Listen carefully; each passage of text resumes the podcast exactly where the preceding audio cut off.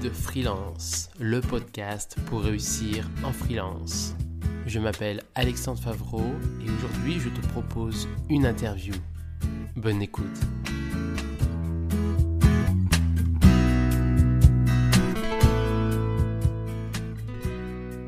Bonjour Moni. Moni, tu es euh, freelance, mais on va en parler euh, plus longuement.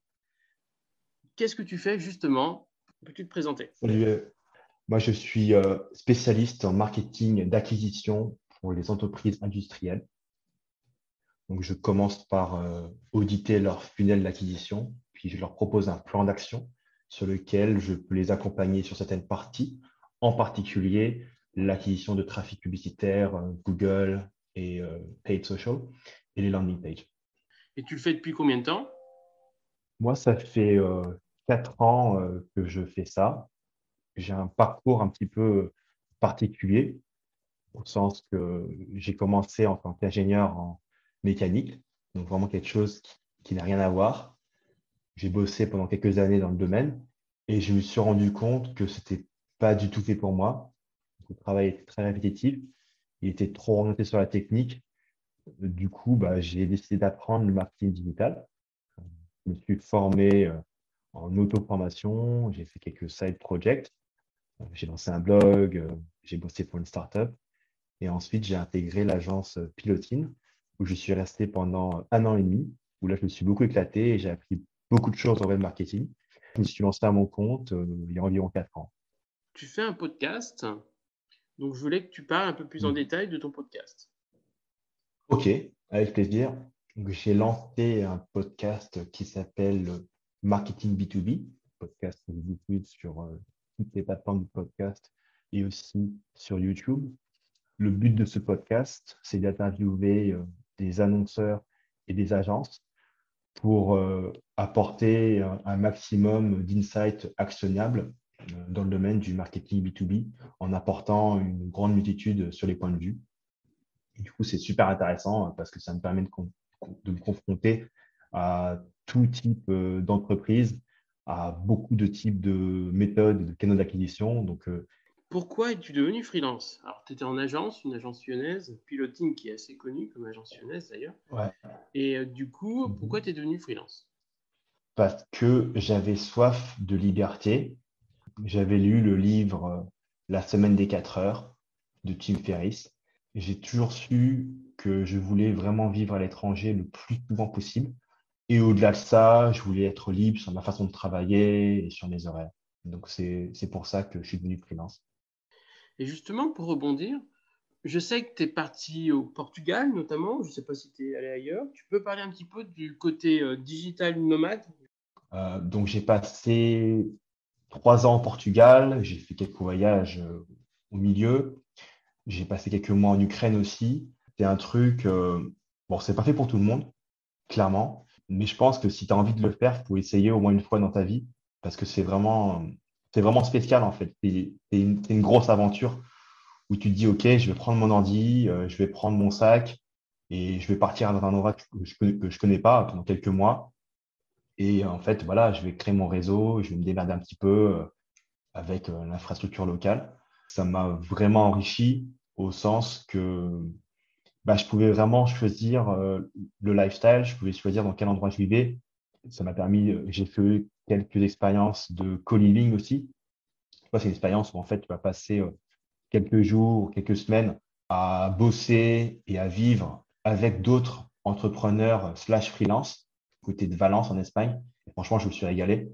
Et c'est aussi top au niveau du, réseau parce que tu partages l'expérience ensemble avec les, les personnes avec qui tu bosses, avec qui tu mastermind et avec qui tu, tu fais aussi des activités un peu cool à côté. Bah, je profite du digital nomade. C'est vrai que j'en connais pas tant que ça qui font du digital nomade et ceux qui pourraient l'être et qui pourraient nous écouter. Du coup, ça m'amène deux, trois questions. Je sais que tu les as pas préparées en freestyle. Euh, quels sont les principaux problèmes euh, d'être digital nomade? Tu t'installes à un nouvel endroit, donc du coup, tu dois te créer ton propre écosystème. Et si tu ne crées pas ton, si tu crées pas ton propre écosystème, tu te retrouves tout seul, mais vraiment tout seul. Et là, tu peux vraiment euh, te retrouver des fois, euh, ouais, ça peut être triste en fait. Donc du coup, euh, en tant que digital nomade, c'est important de networker à fond moi, je me rappelle, je faisais tous les meet que je pouvais faire, etc. Donc ça, c'est vraiment un truc à gérer, c'était la solitude. Un autre aspect par rapport au digital nomadisme qui peut être un peu, un peu difficile, c'est si tu bouges tout le temps, peut devenir usant en fait, parce que du coup, tu rencontres des gens super, tu les kiffes, et puis après, bah, tu te retrouves à, devoir les quitter. Donc, coup, évidemment, tu peux garder le contact via Zoom, c'est d'ailleurs ce que je fais avec toutes les personnes euh, proches euh, que j'ai pu rencontrer. Mais c'est vrai que tu n'as pas euh, ce réseau que tu fais grossir et que tu entretiens durant de longues années, comme si par exemple tu étais resté dans une ville comme Lyon ou Paris pendant dix ans. Donc ça, c'est le truc, c'est le truc numéro un. Après, le truc numéro deux, bah, c'est si tu arrives dans un pays, euh, tu n'as pas vraiment les codes, tu vois, et euh, tu t'es pas forcément bien préparé. Par exemple, moi, un truc un petit peu à la con, je, suis, je suis allé en Ukraine, en fait, et je m'imaginais qu'en fait, mon, mon, mon mobile, euh, ma connexion, mon forfait mobile euh, de chez SFA, il allait fonctionner, en fait. Donc, je n'allais pas avoir de problème avec la data. Et en fait, je me suis rendu compte quand je suis arrivé là-bas que j'avais zéro data. Oula, oui. Donc, je me suis retrouvé à devoir à devoir aller à mon Airbnb depuis l'aéroport euh, sans Internet et après trouver mon Airbnb, etc. Donc, franchement, j'étais trop galéré. Donc, tu vois, c'est le genre de truc, euh, voilà, des fois, tu as quelques petits aléas, mais bon, euh, rien de bien méchant. Mais justement, j'allais te poser la question de l'anecdote. Donc, ça, c'est une anecdote intéressante. Est-ce que tu en as d'autres d'anecdotes étranges ou marrantes ou particulières par rapport au statut de digital nomade que tu as pu faire? En fait, les plus belles rencontres que j'ai faites, c'est vraiment euh, durant mes dernières années en tant que digital nomade. Je pense que le fait de faire ce genre d'expérience, ça fait que tu vas rencontrer des gens, euh, bah, des gens qui, bah, qui voient un peu la vie différemment, euh, qui ont justement eux aussi monté leur propre business pour créer leur propre lifestyle. Et du coup, tu te confrontes à des gens beaucoup plus différents et au final, souvent beaucoup plus intéressants que si tu étais resté dans ta ville de base. D'accord. Alors, peut-être que la question va être un peu redondante avec euh, ce que tu as déjà dit, mais peut-être que tu, diras d'autres choses. Comment les avantages d'être digital nomade? Tu as commencé à en parler, mais quels sont-ils? Hmm. Et quand tu arrives dans un nouveau pays comme ça, tu n'es pas en vacances, tu n'es pas en boulot, tu es un peu entre les deux. C'est-à-dire que tu sais que le boulot est fait, que tu fais de l'argent, etc. Mais en même temps, bah, tu es dans un nouvel endroit. Quoi. Donc, tu as des milliards de choses à visiter, tu as une nouvelle culture à explorer, des nouveaux plats à essayer. Et franchement, c'est hyper grisant et excitant de pouvoir avoir euh, ce mode-là dans lequel euh, tu as une vie en fait qui est vraiment plus dense. Euh, c'est pas genre tu, sacrifies 45 semaines où tu es dans sa ville, où tu bosses comme un malade, etc. Non, c'est tu voilà, tu vas changer d'endroit tous les X mois et à chaque fois tu vas avoir un renouveau, tu vas avoir l'excitation, tu vas avoir de la découverte et si tu veux, bon, c'est un peu compliqué ce que je vais te dire, mais chaque voyage te change euh, au niveau de ton cerveau, au niveau de tes expériences, au niveau de tes sensibilités et points de vue. Et du coup, vraiment, tu as toujours une petite update au niveau de ton cerveau qui se produit euh, quand tu changes de localisation. Donc, du coup, tu apprends et tu expérimentes la vie de façon plus rapide et plus dense. Donc, pour moi, c'est ça, le nomadisme. Ça m'amène une question. Alors, je n'ai jamais fait euh, ce genre de digital nomadisme. Mais justement, est-ce que du coup, tu travailles autant que si tu étais justement installé dans une, ville et tu étais tout le temps dans la même ville? Excellente question. Quand tu t'installes dans un nouvel endroit, sur moi, typiquement, la première semaine, c'est moins bon. Tu vois, les deux premiers jours, j'aurais vraiment une mauvaise productivité. Et après, ça commence à à s'installer. Donc, il faut compter à chaque fois, quand tu changes de ville ou de pays, il faut compter une semaine pour t'acclimater. Mais après, une fois que tu as ta routine, donc soit tu bosses euh, from home, soit tu bosses en coworking, après, bah, c'est pareil, hein. c'est comme si tu bossais euh, depuis euh, ta ville d'origine. D'accord. Et j'ai juste une dernière question par rapport au digital nomadisme. On dit souvent, et je dis souvent en tout cas, c'est que pour trouver des clients, le plus important, c'est se constituer un réseau. C'est ce qui va t'apporter à moyen long terme le plus de chiffre d'affaires et le plus mmh facilement. Justement, le, fait de changer d'endroit et d'être digital nomade, ça pourrait être un inconvénient. Alors, comment tu, travailles cette partie-là? Hmm. bah, Je travaille ça de deux façons. La première, c'est que bah, du coup, je monte plein de réseaux différents et des réseaux plus internationalisés. Donc, du coup, euh, ça me permet de, au lieu d'avoir un seul réseau à un seul endroit, j'ai plusieurs réseaux. Mais après, ces réseaux-là, il faut les travailler sur, la durée, en fait. C'est-à-dire qu'il faut entretenir sur LinkedIn. Euh, les, les relations que tu as.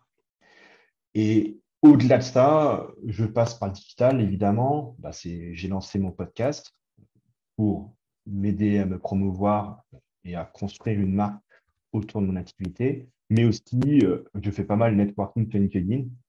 Pour revenir aux questions un peu plus traditionnelles, comment, de manière générale, tu trouves des clients? Quels sont tes moyens de prospection qui te rapportent de clients, de chiffre d'affaires? Ouais. Depuis le tout début, cela a toujours été le réseau. Donc vraiment, bon, ce n'est pas, pas un secret. Rencontrer un maximum de personnes qui peuvent devenir des partenaires, qui peuvent devenir des clients. Donc moi, j'ai fait beaucoup de meet-up, j'ai fait beaucoup de shaper à l'époque. Je ne sais pas si cette application existe encore, mais j'ai rencontré pas mal de, gens via ça. Euh, conférences, que ce soit des conférences online ou des conférences offline. Hmm. Euh, il y a aussi tout ce qui est communauté en ligne, communauté en ligne, mastermind en ligne, etc. Et enfin, évidemment, comme j'ai dit, LinkedIn. Donc depuis le début, c'est la même chose, c'est le réseau. ok. Tu peux redonner le nom du podcast et comment le trouver? Ok, euh, le nom du podcast, euh, tout simple, hein, c'est Marketing B2B. et vous le trouvez bah, toutes les plateformes, hein, Google Podcast, Spotify, Apple Podcast et YouTube. Qu'est-ce que tu aimes le plus en tant que freelance? Je suis libre. C'est, je pense que c'est vraiment ça le gros truc. je suis libre. Euh, bah, je suis libre de choisir mes clients, de dire oui ou de dire non à un client. Je suis libre de, de, mes méthodes de travail. Je suis libre de ma façon de travailler. Je suis libre géographiquement. Je peux gagner plus que quand j'étais salarié. J'aime bien le fait de pouvoir être le capitaine du navire et de pouvoir orienter mon business exactement comme j'ai envie. Qu'est-ce que tu aimes le moins en tant que freelance? Ça me manque d'avoir une team. je me rappelle, euh, notamment quand j'étais à Pilotine ou même dans les boîtes avant, voilà, la bonne ambiance, euh, tu es avec tes collègues euh, et, et, le fait d'être sur ton laptop tout seul dans ton Airbnb, ça peut vite te déprimer en fait. Et tes clients, justement, qui sont-ils La taille, les secteurs d'activité? Alors, mes clients, typiquement, ce sont des PME industrielles d'environ 50 à 100 employés. Alors là, on va parler un peu plus de ton activité, dans ce que fais, donc là où tu donnes du conseil aux entreprises. Peux-tu mhm. donner des conseils aux freelances? Parce que bien sûr, ce podcast est dédié aux conseils pour les freelances, des conseils aux freelances pour le domaine que tu fais pour les entreprises, si bien sûr tu estimes que pour les freelances, c'est pertinent. Google Ads, LinkedIn Ads. Pour la plupart des freelances, je ne pense pas que ça soit euh, extrêmement euh, adapté en mhm. raison des coûts d'acquisition qui peuvent être euh, relativement élevés. Et aussi que si on le fait soi-même, ça peut vite manger beaucoup d'argent. Enfin, tu es, quand même obligé d'avoir une. Tu mets ton argent sur la table, donc du coup, tu payes pour apprendre.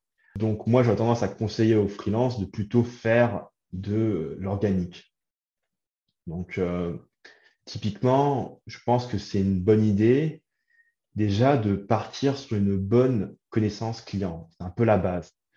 C'est commencer par faire des interviews clients approfondies, déjà avec tous vos clients actuels.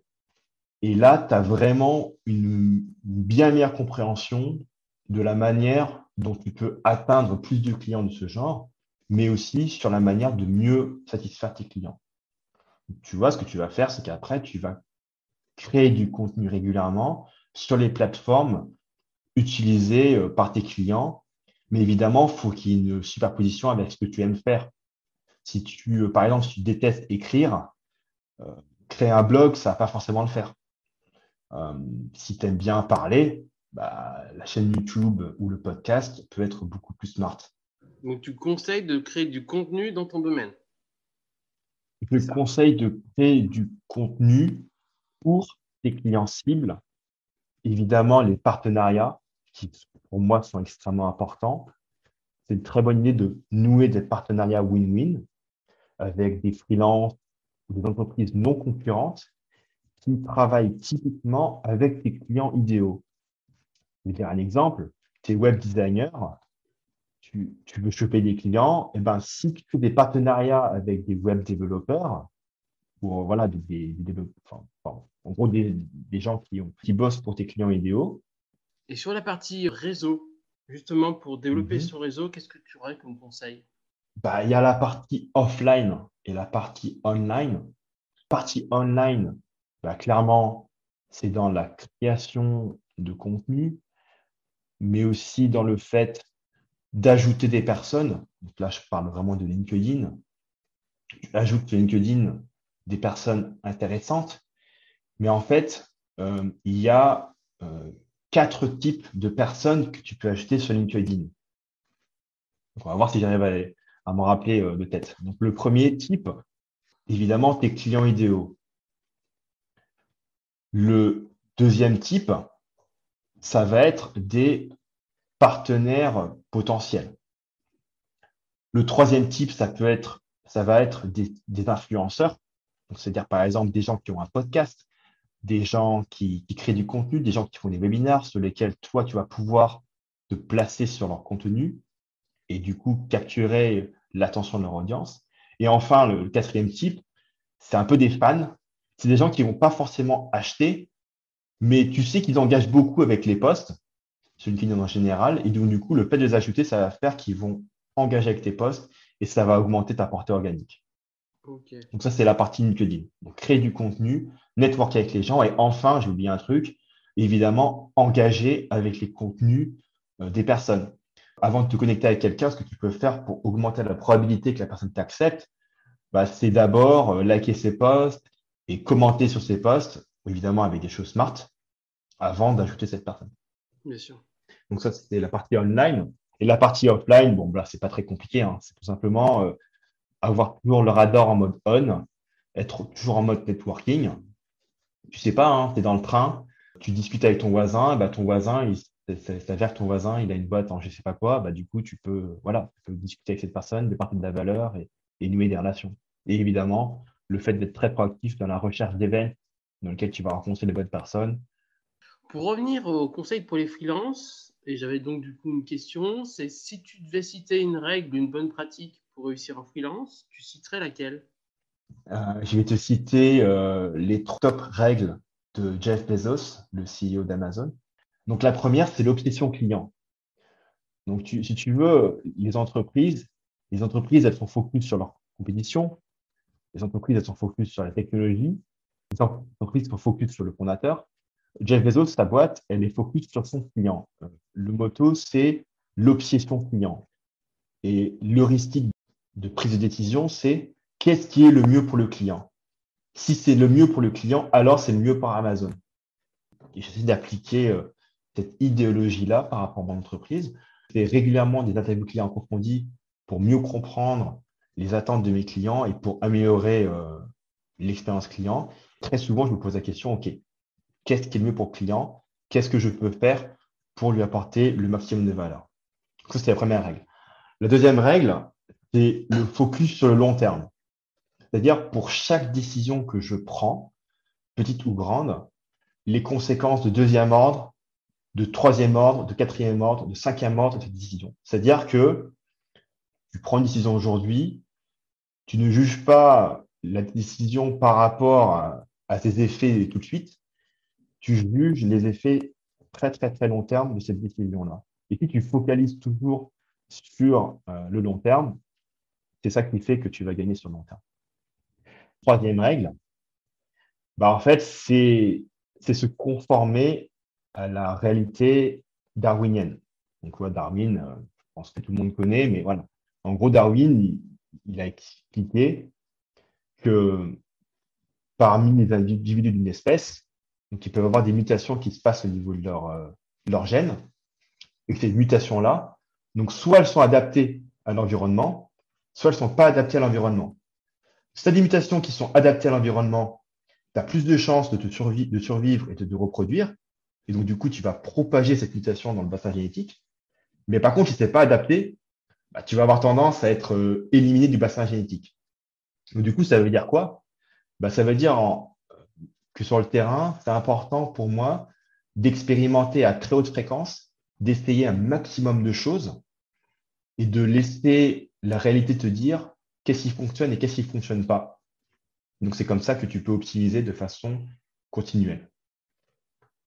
Ok. Un petit côté euh, test and learn, entre autres. Exactement. Ok. Si tu devais donner une erreur ou plusieurs erreurs, hein, tu peux, euh, à éviter quand on est freelance, ça serait quoi? Hmm.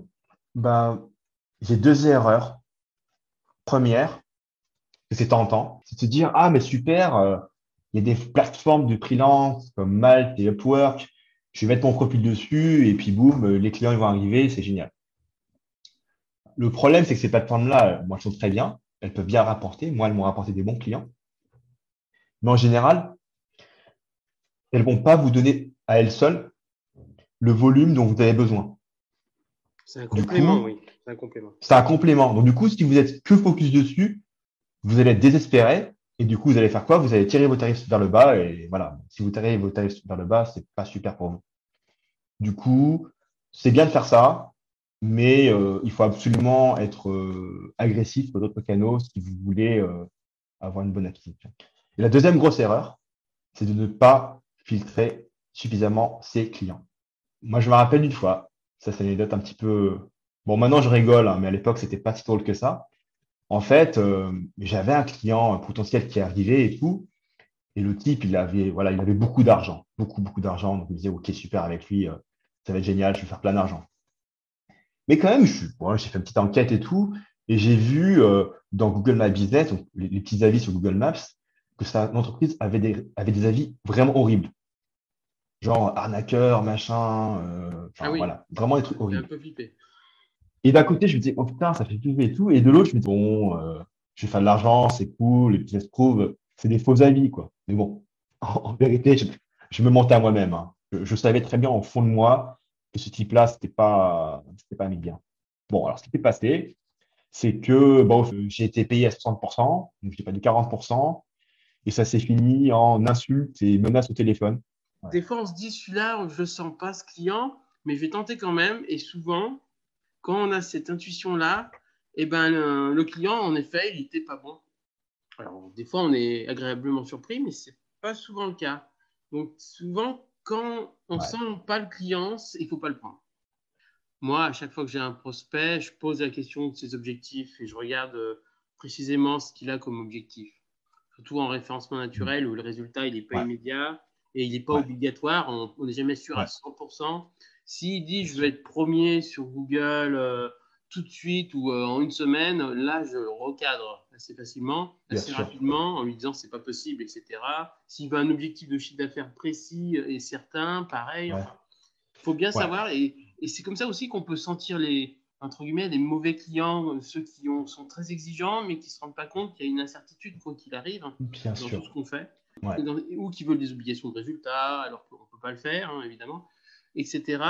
Ça fait partie des questions qu'il faut poser au début, les objectifs, pour savoir si on est mm. capable aussi, tout simplement, par rapport à nos compétences, de, euh, de réussir ces objectifs ou s'il n'y a pas d'autres personnes plus compétentes euh, parce qu'ils sont plus spécialisés dans telle ou telle chose pour le faire aussi. Donc, c'est vrai que c'est une très bonne question, en effet. Est-ce que tu peux citer une qualité ou plusieurs qualités d'un freelance en réussite? Quand tu es freelance, tu es la seule force motrice de ton business. Donc, ta responsabilité, c'est d'avoir un processus de réussite. Donc, euh, moi, pour ça, j'utilise le processus en cinq étapes de Ray Dalio, qui est un, milliardaire qui est parti de rien, et dont je conseille fortement le livre Principles, Life and Work. Donc, euh, ouais, si tu veux, je peux expliquer un peu le processus euh, que j'ai appris de lui. Donc, donc, la première étape, c'est définir des buts qui sont clairs. Et tes buts, c'est important d'être audacieux.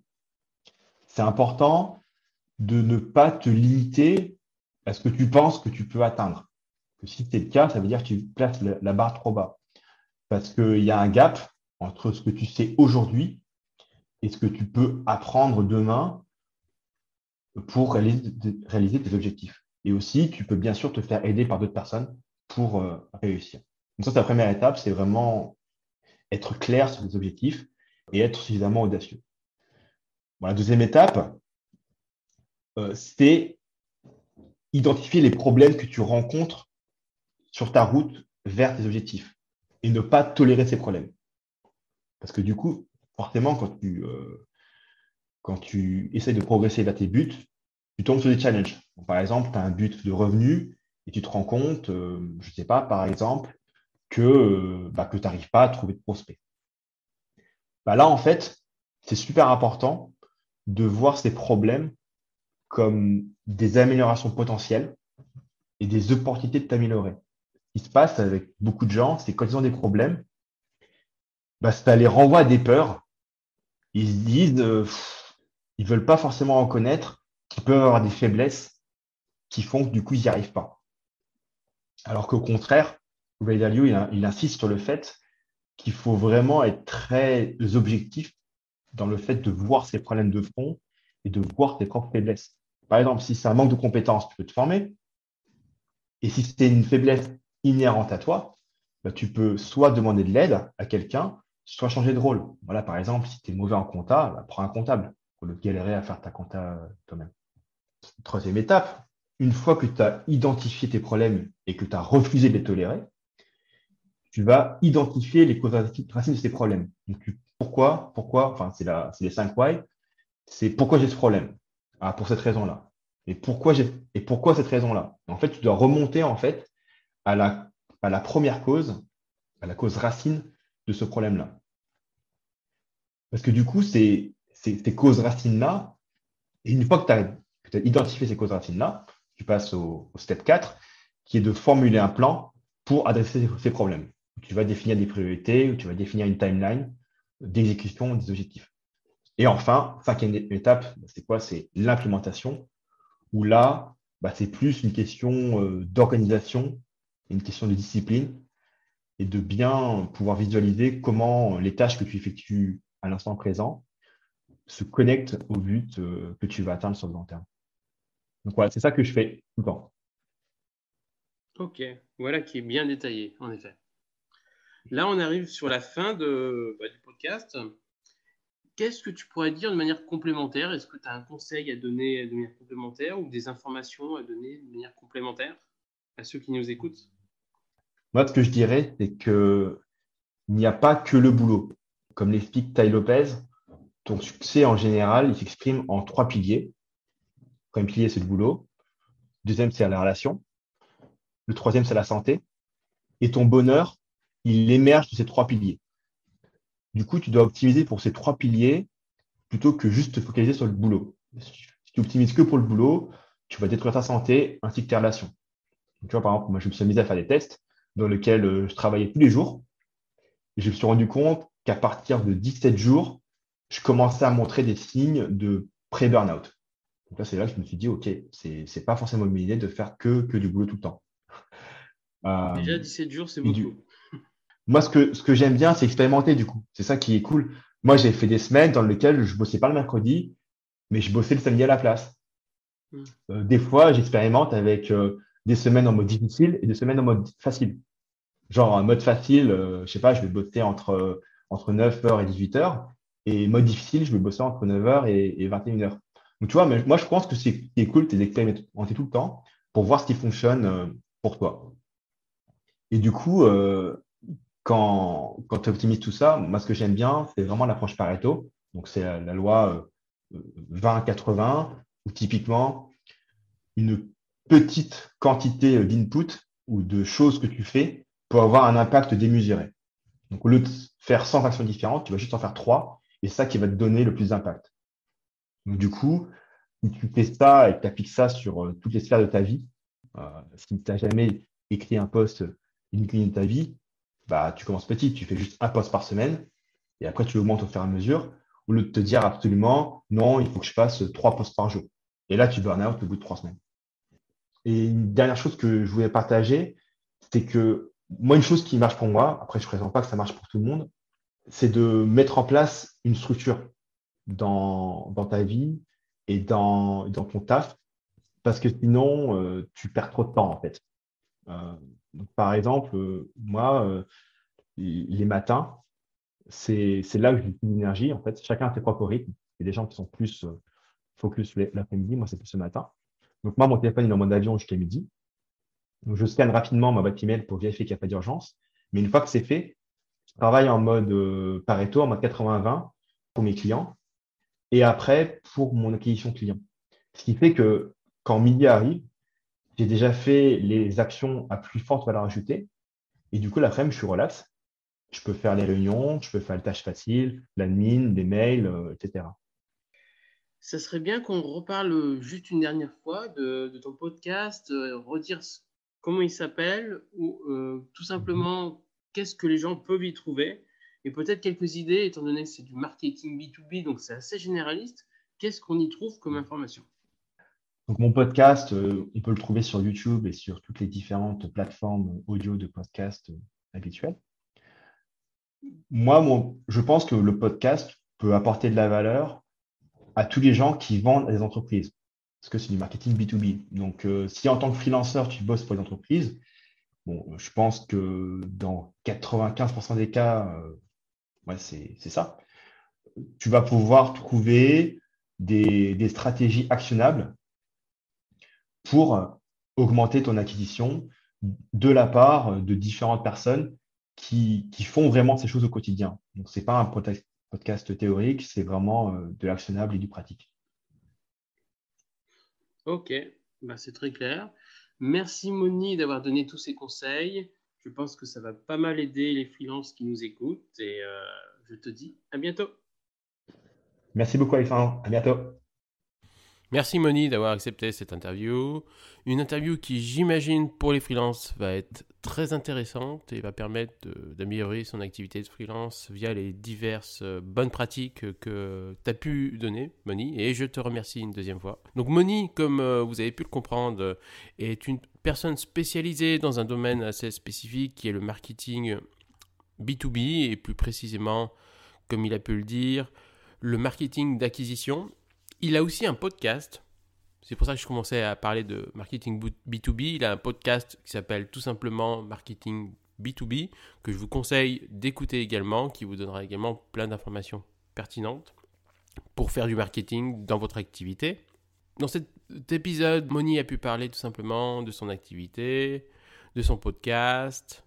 Et ensuite, il a parlé de nomadisme. C'est la première fois dans mes épisodes qu'on a pu parler de nomadisme. Donc j'ai pu l'interroger sur un certain nombre de choses, des avantages, des inconvénients, les petits problèmes potentiels, etc. Et ensuite, il a parlé de comment développer le réseau. C'est important de toute façon, comme je dis très souvent, c'est important de développer son réseau pour réussir en freelance. Il a pu dire ce qu'il aimait le plus en tant que freelance, c'est-à-dire la liberté. La liberté de client, la liberté géographique, la liberté d'organisation du travail. Ce qu'il aimait le moins en freelance, c'est le fait de ne plus avoir de team et d'être plus ou moins seul, entre guillemets, de ne pas être avec d'autres salariés. Il a donné plein de conseils pour les freelances. Par exemple, étant donné que son activité est beaucoup axée sur Google Ads, il a pu identifier que c'était pas forcément l'activité la plus pertinente à faire quand on est freelance. Donc pas forcément pertinent de faire du Google Ads. Par contre, il faut bien connaître ses clients, notamment en faisant des interviews clients. Il faut aussi euh, créer du contenu pour les clients cibles, donc à différents endroits faut nouer un partenariat euh, avec des professionnels qui, euh, qui bossent avec tes clients idéaux. Utiliser LinkedIn pour prospecter. Donc ajouter des gens sur LinkedIn, discuter avec eux. Et networker, que ce soit à distance ou euh, en face à face. Il a pu expliquer différentes règles pour réussir en freelance, notamment les règles de Jeff Bezos. Il a pu donner quelques erreurs à éviter quand on est freelance. Par exemple, se focaliser sur les plateformes de freelance, ne pas filtrer suffisamment ses clients il a pu donner quelques qualités à avoir pour être freelance et euh, il a pu donner quelques mots de la fin, euh, donner quelques informations complémentaires, notamment que un freelance doit euh, éviter de se focaliser uniquement sur son travail. C'est important aussi la vie privée pour avoir un équilibre et aussi utiliser la loi de Pareto. la loi de Pareto, c'est que 20% des, activités amèneront 80% par exemple du chiffre d'affaires. Donc faites attention à bien identifier euh, ce qui vous apporte le plus. Donc faire les actions qui ont le plus d'impact. Et mettre une structure dans sa vie et dans son taf. Donc n'oubliez pas que Moni a un podcast qui s'appelle Marketing B2B. Je vous remercie d'avoir écouté ce podcast et je pense que cet épisode a pu être très pertinent, comme les autres d'ailleurs. et je vous invite à écouter les autres podcasts. Bonne journée, à bientôt.